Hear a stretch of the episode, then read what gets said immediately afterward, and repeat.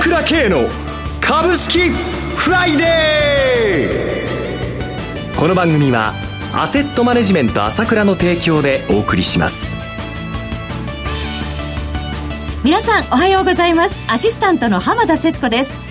1月19日の朝倉慶の株式フライデー。パーソナリティは、アセットマネジメント朝倉代表取締役で、経済アナリストの朝倉慶さんです。朝倉さんおはようございます。おはようございます。よろしくお願いいたします。ますそして、毎月第3金曜日は、個別銘柄スペシャルのゲストといたしまして、経済評論家の山本慎さんをお迎えしてお送りします。山本さん、おはようございます。おはようございます。今年もどうぞよろしくお願いいたします。どうぞ。さて、水準感からいきますけれども、ニューヨークダウは2万6000ドル台、そして日経平均株価も今週は2万4000円台に乗せてっていうところありましたが。すごいですよね。はい。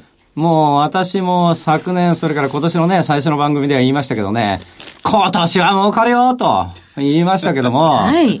まさにそれがまあ年初の動き、あの、出て、そのまま、こう、ゴーンといったという感じですよね。スタートダッシュよかったですね。もう今年はこのままでいきますよ。ってってったら大変なことになっちゃうから、そうはいかないわけで、まあ、私もね、ニューヨークダウ2万5千ドルから2万6千ドルまで、立ち会い日わずか6日間でしょ早いですね。これはちょっと早すぎるなと思うんですよね。えー、で、直近で米国債の金利が2.62%まで上がってきたんで、はいはっきり言って少し休んだ方がいいと思いますね。ちょっと上昇ピッチをええー、休んだ方がいいと思います。ええーはい、で、これで、まあ、日経平均も2万4000円乗せということなんですけれども、はいまあ、これも行ったり来たりしながら、まあ、上昇トレンドっていうのはね、もうはっきりしてるなっていう感じがするので、はい、まあ、ゆっくり上がった方がいいんじゃないですか。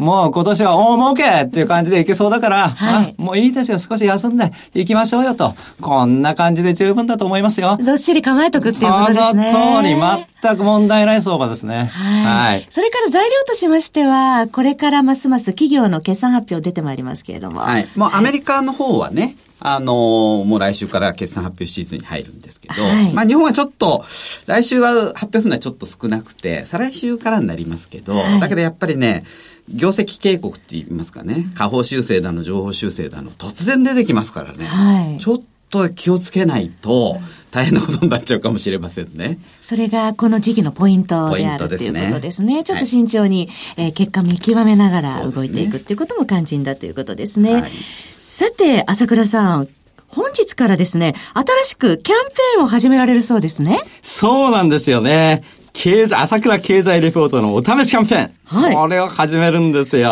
えー、私が月2回書いてるんですよね、これ。そのキャンペーンってどういった内容なんでしょう？私がいつもこう書いてるじゃないですか。月2回書いてる朝倉レポートの中で、はい。やっぱりね、うん、この株が始ま、株高が始まる最初の時に書いた、に、あ日経平均21年ぶりの高値に、これがね、非常にね、まあ、レポート読んだ方にはもう勇気づけたというか、良かったんですよ。これで上がるんだなって感じになって、はい、これを読んだところできっかけで、わあ、浅草さんよかったよって人が多かったので、はい、ちょっとこれをお試しでね、読んでもらおうかなと思ってるんですね。ですね。ちょうどあの10月連投してた時ですね。朝倉さんの経済レポートではですね、たくさんのお客様が定期購読されているんですが、ここ、ポイントです。メディアでは語られない政治ですとか、経済のニュースをですね、朝倉さん独自の切り口で分析してくれておりますので、非常に読みやすいですし、また、新しい発見がたくさんあって、とてもためになるんですね。また、今回なんですが、なぜこのキャンペーンを始められたんでしょう？やっぱりですね、はいあの、さ、いつも言ってるけども、ええ、投資するには背骨がないとダメなのよ。うん、ただこのニュースの話聞いたからってんじゃなくて、それに対する知識をまあ、これ手に入れていくことによって、はい、はっきりやっぱり投資の核ができるわけですね。軸足を持つここのところは私は投資するには一番重要なことだと思うんですよね。はい、そういう意味ではこれ、昨年書いたレポートなんだけれども、本当に投資家の方が今読んで、なるほどなと、これでいいんだということで、本当に役に立つと思うんですよ。だからぜひ読んでいただきたいし、はい、こういうことがベースになってるんだなということで、改めてわかると思うので、まあぜひ試してもらいたいですよね。はい。お申し込みですが、セットマネジメント朝倉の公式ホームページのトップページからですね、朝倉系、朝倉経済レポート試し読みキャンペーン実施中という、えー、そのお申し込みこちらと書いてあるバナーをクリックしていただいて、そこからアンケートを記入していただいてお申し込みください。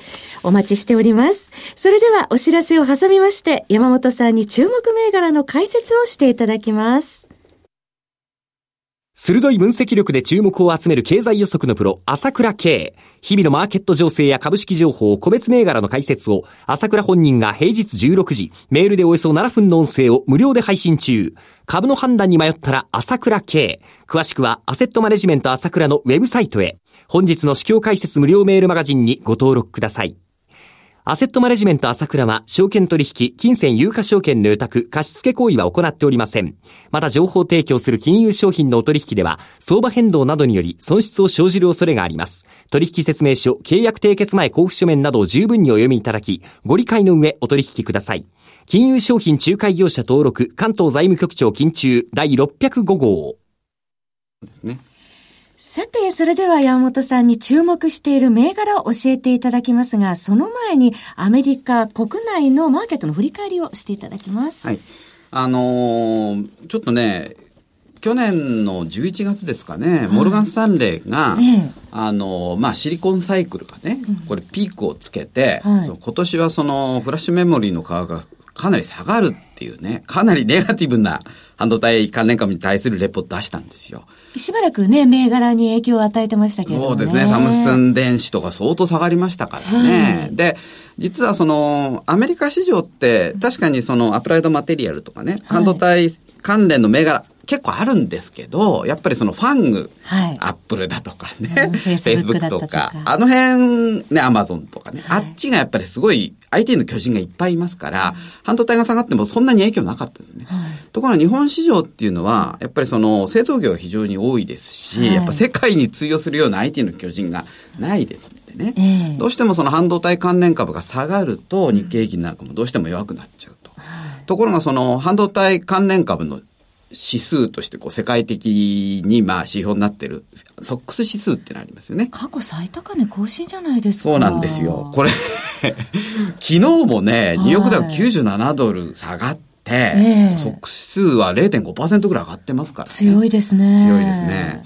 で、その、この半導体関連株がやっぱりね、日本株の方も、はい直近でやっぱり昨年来高値更新する銘柄かなり増えてきまして、ちょっとここのところ面白いなと思いますね。昨日も売買代金上位銘柄にかなり半導体関連ランクインされてましたよね。はい、で、はい、で、ことでその半導体、それからまあロボットに絡む半導体関連株ということでちょっといくつかお勧めしたいんですけど、はい。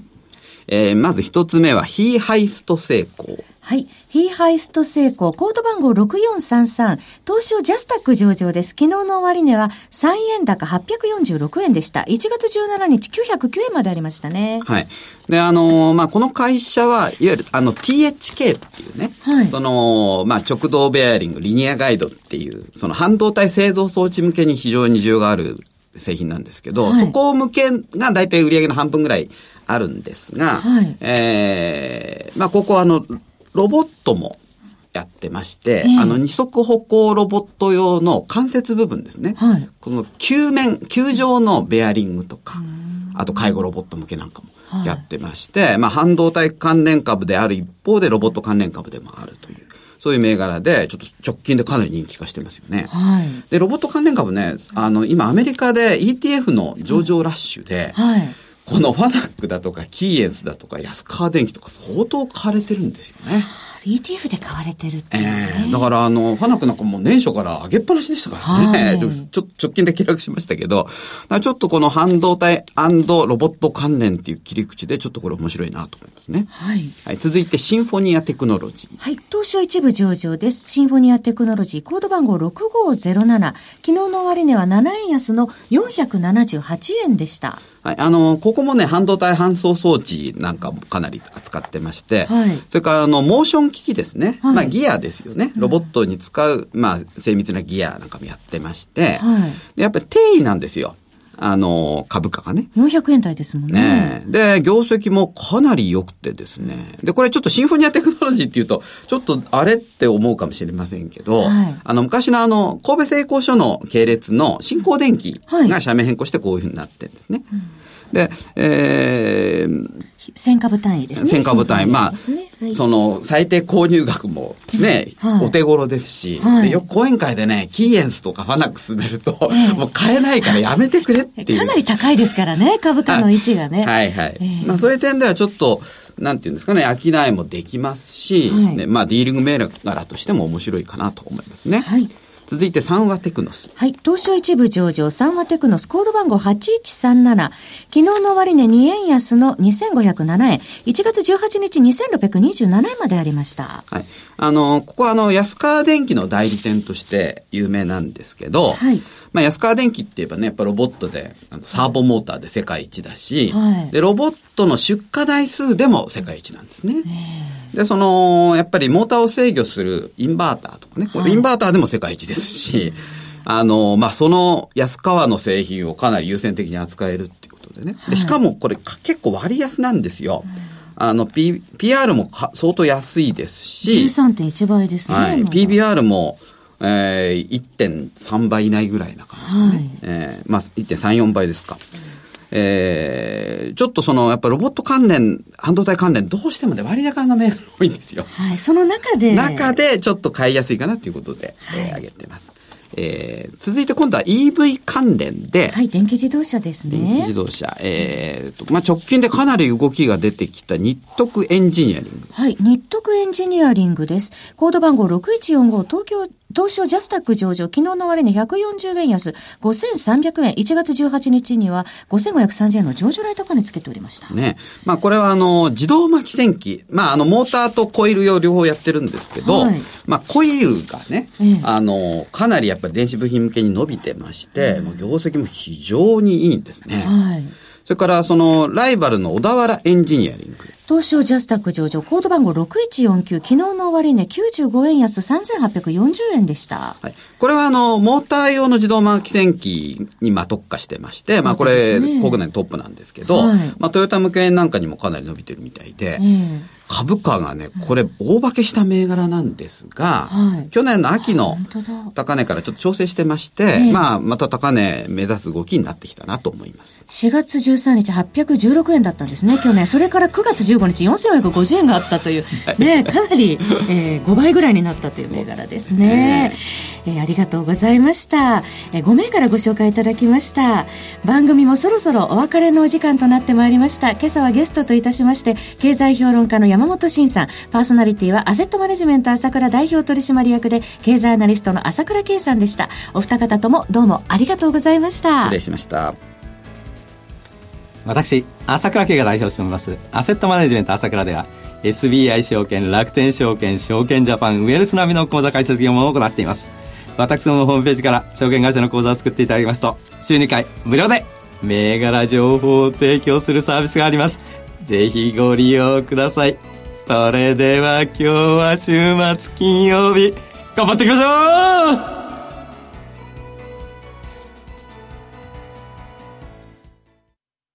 この番組はアセットマネジメント朝倉の提供でお送りしました。最終的な投資判断は皆様ご自身でなさってください。